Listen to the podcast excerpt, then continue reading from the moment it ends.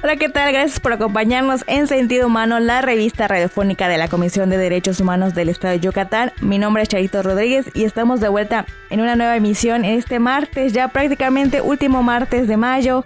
Ya estamos entrando a esta mitad de año que la realidad es que pasó en una brisa de ojos para todos. Y recuerden que últimamente han estado aumentando los casos y hay que seguir cuidándonos pues para proteger a nosotros y a nuestras familias que, convivimos a diario. Recuerden que tenemos hijos, abuelitos, sobrinos, que pues algunos no cuentan con la vacuna desafortunadamente por su, su edad. Entonces hay que seguir cuidándonos también pues, pues para que no propaguemos esta enfermedad a nuestros seres queridos. Les recordamos que tenemos un este, redes sociales, estamos en Facebook y en Twitter como arroba Codey, en Instagram como Codey Oficial y síganos en Spotify en, eh, por nuestro podcast Sentido Humano Radio. Conoce tus derechos en línea. Sentido Humano, la revista radiofónica de la Comisión de Derechos Humanos del Estado de Yucatán. Esto es Sentido Humano. Sentido Humano en línea. Este día pues estamos de celebración, tenemos una invitada especial que viene a celebrar estos 10 años del Instituto Universitario Gerontológico de Yucatán, el INUGEI. Ella es eh, Yaneli Elizabeth Vega Ojeda, es la directora general del INUGEI. Bienvenida, Yaneli. Un gusto estar aquí, de verdad, en esta cabina contigo, Charito. Estoy súper feliz. Gracias por a ti la invitación, por supuesto, a todo el equipo. Al contrario, es un gusto siempre tenerte y es verdad, normalmente hacemos las entrevistas vía telefónica. Esta vez tenemos la fortuna de tenerla en cabina. Y pues, platícanos para los que no saben o no han escuchado, o a lo mejor sí han escuchado, pero no saben bien qué es, ¿qué es el INUGEI? Bueno, Charito, el INUGEI, como tú ya lo comentaste, es un instituto de formación educativa principalmente y que también brinda otros servicios. Dentro de todo esto, lo importante es hacer referencia a que es un espacio, una escuela de ciencias del envejecimiento. Entonces, obtenemos aquí servicios educativos, servicios de geroturismo y socialización, servicios de empoderamiento, servicios que va orientado a las familiares, a los cuidadores, a los profesionales, todo lo que es sobre cómo envejecer de una mejor manera a todas las edades. O sea, no hay porque eres persona mayor y adelante, sino que si tienes 20, tienes 30, tienes 40 y quieres ser partícipe, también, ¿no? Eres parte de, de esta institución. Entonces, en sí es esto, es una institución educativa que genera el valor profesional y, por supuesto, la empleabilidad en ese sentido y de lo que implica el desarrollo humano pleno o la búsqueda del famoso bienestar en las vejeces, ¿no? Que se traduce en felicidad, plena realización, plenitud y bueno, muchísimas otras más, ¿no? Alternativas. Claro, y sí, sí sucede, ¿no? A veces pensamos que por hecho de que nuestros abuelitos, nuestros tíos, que ya están en la etapa de adulto mayor, pues pensamos que a lo mejor ya no quieren hacer nada y no es cuando a veces más quieren estudiar o aprender alguna otra, pues, carrera o alguna otra especialidad y este, y es cuando, pues digo, yo creo que más la aprovechan, ¿no? Es su distractor y eso yo creo que también les ayuda en su bienestar emocional y pues tal vez psicológico, ¿no? Sí, Charito, fíjate que esto que, que platicas eh, es muy cierto, no hay límites, los límites siempre nos los han indicado, uno mismo se los coloca y lograrlo por supuesto que sí es posible, pero se requiere toda una dinámica de bases, bases gerontagógicas, ¿no? Porque no es lo mismo la gerontagogía que la andragogía o la pedagogía, ¿no? O sea, eh, nos han dicho incluso pedagogía de la persona mayor. Bueno, suena algo incoherente, ¿no? Tienen que ser bases gerontagógicas. Por ejemplo, el modelo que nosotros manejamos es un modelo hermenéutico interpretativo en donde, de acuerdo a las necesidades educativas de la persona mayor, se estructura, se gestiona, se estudia el programa académico y se lleva a cabo como tal, ¿no? Y eso ha tenido pues mucho éxito porque justamente los programas que van orientados a personas de 40 años y más, pues son justamente programas desarrollados por instructores que no solamente son profesionales en su área, sino además están especializados en el trabajo con persona mayor. Por comentarte algo, ya desde tiempo atrás el equipo de trabajo son Dementia Friends México, forman parte de esta dinámica, significa que son amigos de la demencia y conocen muchos aspectos en relación a ello. Y además también este, están, tuvimos la oportunidad en plena, en plena pandemia de certificarnos a nivel internacional en el ámbito de gerontología educativa con colegas de España, ¿no? que nos dieron la capacitación a los compañeros que brindan esta parte y recientemente, hace unos años, este, pues ya nos encontramos también en el apartado de certificación en estándares este, en los ámbitos de la geriatría y también en impartición de cursos, ¿no? Esto del sistema CEP Conocer. Entonces estamos hablando que no únicamente es ponerse a pararse, ¿no? Y dar una charla y ya con eso ya lo hicimos, ya estamos haciendo educación en personas mayores, sino hay toda una base fundamentada, hay un equipo de trabajo que, que la verdad es que han hecho ahora sí que un desempeño extraordinario, no solamente presencial, sino ahora con lo que estábamos platicando en línea, híbrido, se han ido actualizando y están en constante, en constante capacitación precisamente para poder generar este tipo de espacios para las personas mayores. Es importante, ¿no? no es como tú dices, hay que estar especializado sobre todo en estos temas y, y es, y es eh, yo creo que considero algo afortunado en el sentido de que también les ayudamos a nuestros adultos mayores a conocer las nuevas plataformas porque siempre hemos tenido algún familiar que una vez no le entiende eh, a su teléfono, ¿no? Y a lo mejor no es el, la última generación, pero ya tienen WhatsApp, ya tiene este, las videollamadas y a veces no lo saben utilizar. Y esta, pues, situación eh, de la pandemia, pues les ayudó a ellos también a aprender estas tecnologías y a saber que, que, pueden tomar una clase en línea si a lo mejor no pueden ir presencialmente o a, o a capacitarte y aprender más sobre, sobre las tecnologías, pues prácticamente.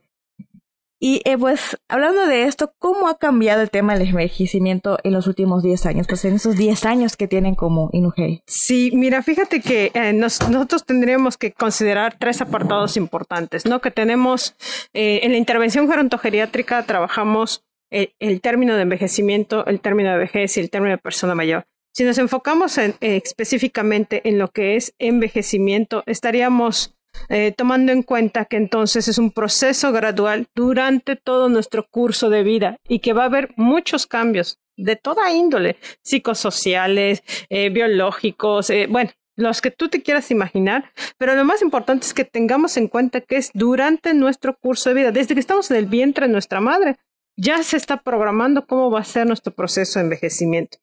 Ahora, si hablamos entonces de un envejecimiento poblacional, estamos hablando precisamente de, este, de esta dinámica, de estos cambios que la población eh, maneja. Hace unos años, como tú lo comentaste en el reporte de, del 2012 del INEGI cuando se, se hizo el censo del 2010, estábamos hablando que ya había este, unos indicios que nos decían la población va a envejecer pero la edad media era de 26 años, o sea, es decir, éramos un país de jóvenes, como hasta ahora, seguimos siendo un país de jóvenes. En el último censo, entonces, ya estos 10 años, en el, en el 2020, en el caso de México con exactitud, ya estamos hablando de un 12% de la población mexicana que forma parte de las personas mayores.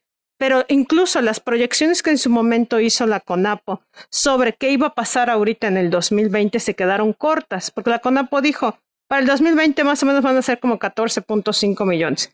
Pero en realidad fuimos 15.142.976 personas mayores. Se quedaron cortísimas, ¿no? Claro. Las proyecciones de qué es lo que está pasando y la edad media actual a 10 años ya es de 29 años. Obviamente se espera, estamos hablando de 20, 30 años, ¿no?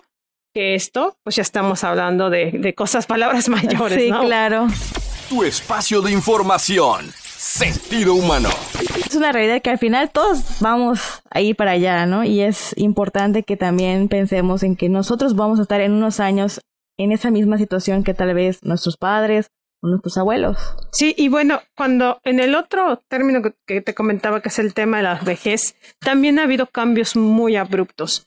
Cuando, si tomamos en cuenta que hay un incremento de la población, que la vejez como tal es una etapa de este curso de vida tan cambiante, pero además es una construcción social, entonces aquí ya no hablamos de vejez, hablamos de vejeces.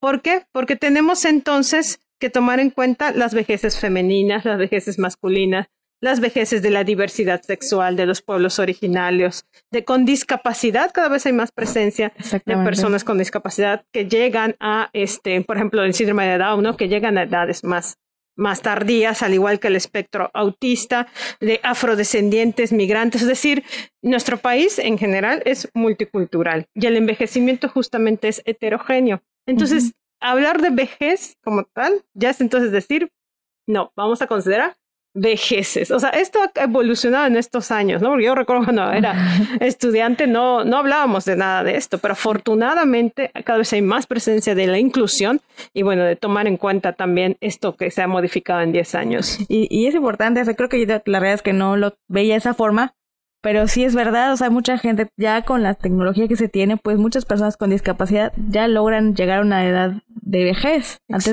tenían un tiempo de vida, me acuerdo que yo tengo conocidos que tienen familias con síndrome de Down y le decían, no, pues la edad máxima que puede llegar es a los 30 años, ¿no? Sí. Y dices, pues como papá dices, hay 30 años, pero después ves que las terapias y los apoyos que ya de inclusión educativa les ha hecho que ya no sea 30, a lo mejor son 60, 60 años y, y se va a ir aumentando, ¿no? Esta cuestión de la, de la inclusión. Y, y, y también se está tomando en cuenta en cuanto a los pueblos originarios, ¿no? Ya es, los, todo el material educativo en su lengua materna. Entonces ya es un ya se diversifica como mencionas, ¿no? Entonces sí es importante que también la gente sepa que ya no se habla solo de vejez, de una edad, sino de que es una edad con varia diversificación. Sí, por supuesto. Y entonces esto a nosotros que, que, trabajamos en el tema de, de, la intervención con personas mayores nos hace responsables de justo otorgar alternativas adecuadas a las nuevas vejeces, ¿no? A la revolución incluso de la longevidad, porque cada vez viven hasta más años. Entonces, ¿qué, ¿qué, vamos a brindarles? ¿no? Claro. Y pues también, pues regresando un poquito al tema de la pandemia, ¿cómo cambió la pandemia a las personas mayores y cómo están pues regresando? Ya pues prácticamente platicábamos antes de entrar al programa que pues en estos ya dos meses ya prácticamente estamos al 100% yo diría de nuestras actividades antes de la pandemia. Fíjate que algo muy importante que tenemos que tomar en cuenta, siempre lo he dicho aquí en este foro, incluso la personalidad de las personas mayores, en cualquier individuo, por supuesto, no es que se modifique por ser ya una persona mayor, sino que se acentúa hasta tres veces más tu personalidad, ¿no? Cuando ya eres una persona mayor. Entonces, esto, la realidad es que, eh, hablando de esto, de las nuevas vejeces, de las vulnerabilidades, la pandemia vino a reconocer todos estos atropellos que existen en relación a los derechos de las personas mayores en todos los ámbitos, socialmente, desde el hecho de que les negaron la entrada al supermercado, porque en, este, en, ciertos horarios nada más por el simple y sencillo hecho de ser persona mayor, ¿no? Porque se considera vulnerable. Vulnerable, pero ser persona mayor per se no es vulnerable, ¿no? Las vulnerabilidades te las otorga precisamente el entorno. Y por otro lado, en el sistema de salud, que de por sí ya sabíamos que no te quieren atender por tener 80 años, en el tema de la pandemia se vino también mucho a acentuar esa parte, ¿no? También algo que tú comentaste hace un momento, la gran necesidad de la educación tecnológica. O sea, si estamos hablando de una sociedad para todas las edades, en el caso de Mérida, que ya se adhirió a la iniciativa de ciudades amigables para personas mayores, tendría entonces que también tener alternativas de acercamiento a la tecnología. O sea, si las personas mayores no desean salir de casa porque muchos tuvieron pues muchas situaciones eh, difíciles que considerar en su vida o incluso han caído en algún síndrome como es el síndrome de la cabaña en la que ya no quieres salir de tu casa, etcétera. Pues bueno, tienen la alternativa de conectarse. Y otra situación que se vio en el tema de la pandemia es la gran necesidad de fortalecimiento social, del apoyo social, porque veíamos entonces muchos casos de personas mayores que terminaban falleciendo solos en su casa porque no solamente estaban aislados, sino que además estaban en soledad. Y brindar este tipo de alternativas como el, el ¿no? De, de tener una red de apoyo social, sustenta la posibilidad de, de pues, una mayor esperanza de vida con calidad, porque no solo se trata de vivir más años, sino de vivirlos de manera correcta, ¿no? Así es. Y pues regresando a nuestro tema principal, ya pues 10 años del INOGEI, pues, prácticamente, ¿qué actividades tienen programadas para conmemorar esta década de trabajo? Bueno, hemos estado haciendo de todo un poco realmente desde que retornamos en, en este año 2022. Eh, en el mes de mayo pues estuvimos ya con algunas actividades de entrada gratuita. Hoy en la tarde, a las 5 de la tarde, el que quiera ir puede ir al INOGEI. Este es totalmente gratuito. Va a haber un taller sobre defensa personal para personas mayores, pero además todos los martes pueden asistir igual al mismo horario a las 5 de la tarde a baile, activación física, los miércoles a tecnologías y los jueves a yoga. Estos son totalmente gratuitos. O sea, de verdad, el que desee puede asistir a la institución, tiene que coordinarse previamente con nosotros por la situación del cupo, precisamente lo que tú decías, de seguirnos cuidando, ¿no? y son bienvenidos, independientemente que tenemos una oferta enorme de alternativas para lo que desees, tanatología, tenemos mantenimiento y estimulación de la memoria, logoterapia, resiliencia, inteligencia, envejecimiento exitoso, N cantidad ¿no? de, de alternativas para personas de 40 años y más. Y por otro lado, también para los profesionales, porque Charito, algo que nos llena de mucho orgullo es que a estos 10 años somos uno de los seis centros de evaluación en los ámbitos de la geriatría en todo México. Pertenecemos a la entidad de certificación y evaluación justo del Instituto Nacional de Geriatría. Y bueno, este, esto es, es, muy importante para nosotros porque habla de la calidad ¿no? de servicios que otorgamos. Así que si alguien, por ejemplo, cuida a una persona mayor o quiere saber más del tema porque quiere especializarse, profesionalizarse perdón, en ese ámbito, se puede acercar con nosotros y tenemos muchas alternativas también para esa parte. Eh, perfecto. Pues ya saben, pueden contactarse a Inogei. ¿Dónde nos pueden encontrar? Claro, Charito, estamos en el interior del Colegio Ucrania, en la colonia García Jiménez. Entonces, de todas maneras, si quieres que te mandemos la ubicación, ahora sí que como la canción, mándame un WhatsApp, ¿no? mándame un WhatsApp al 99 93 38 66 16 en Facebook, eh, por supuesto, como Inugei, en YouTube, en Instagram y la página web que es www.inugei.com.mx. Perfecto, pues para los que a lo mejor todavía no ubican dónde está el Colegio CREA, está a una cuadra del Hospital Juárez. Correcto. O a una cuadra de la Clínica de Mérida, a la vueltecita donde están unos restaurantes de comida rápida, ahí está el Ucrania. Es un poquito escondido, de hecho, creo que está detrás de un banco. Sí. Y este, ahí los pueden encontrar en la García Jiménez. De todos modos, todas nuestras eh, en nuestras redes vamos a estar publicando la, información de dónde encontrarles para que se puedan poner en contacto. Pues ya nos queda prácticamente poquito tiempo. Le podrías dar mensajes a todos los que nos escuchan. No, agradecer infinitamente a todos los vínculos, como en el caso, por supuesto, de la CODEI de Sentido Humano, que desde que inició el INUGEI ha estado de la mano con nosotros, ¿no? Así como todas las demás instituciones. Y, por supuesto, a nuestros alumnos que han confiado tenemos alumnos que llevan nueve años con nosotros y siguen trabajando con nosotros diversas dinámicas.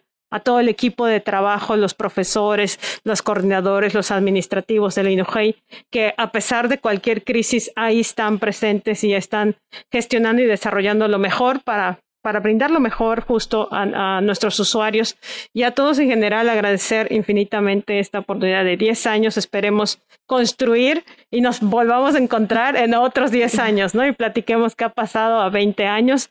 Por supuesto, a quienes nos escuchan aquí en la, en la radio. Eh, gracias y pues hagan lo que sean y hagan lo que más les interese en la vida y busquen su felicidad.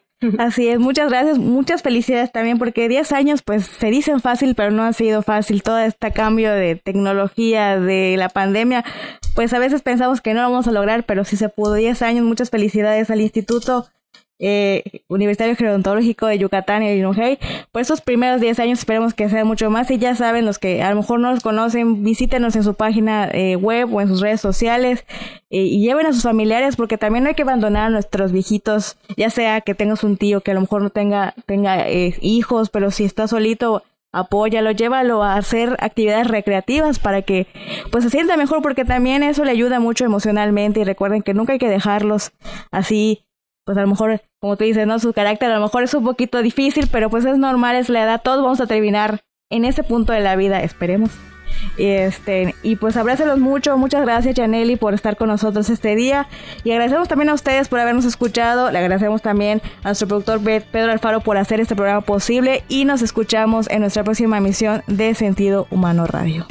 Tu espacio de información, Sentido Humano, en línea.